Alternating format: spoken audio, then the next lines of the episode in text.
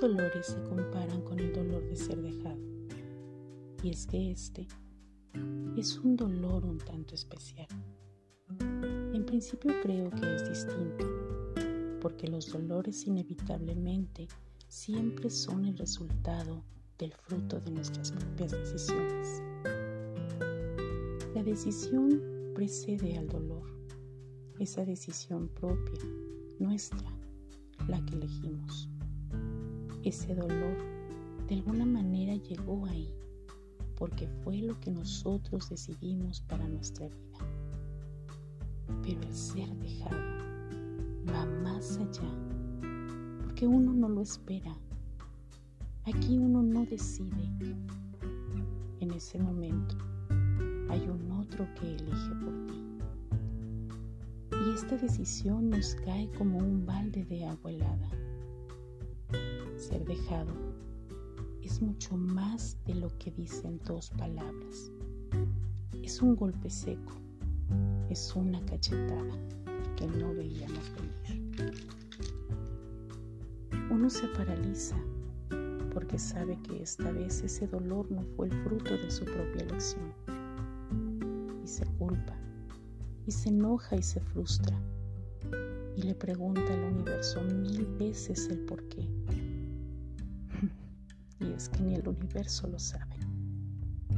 Entonces, el ser dejado se diferencia entre otros dolores por ser totalmente libre de nuestra propia elección. Si perdiste el trabajo, te duele, pero sabes que tú elegiste hacer las cosas mal. Y si tus amigos se alejan de ti, te duele, pero sabes que fuiste responsable de no hacer nada al respecto.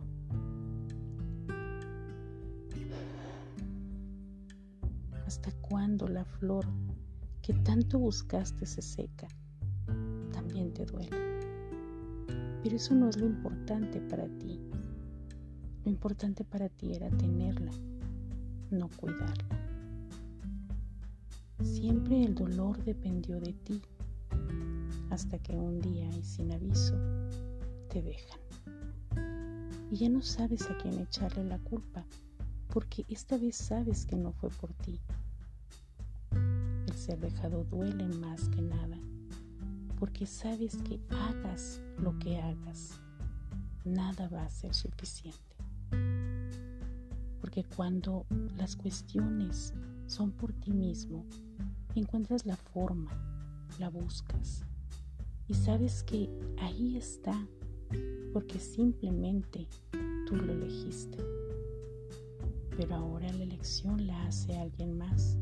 Y quieras o no, cuando te dejan, le puedes dar la vuelta mil veces, pero solo te va a quedar el aceptar.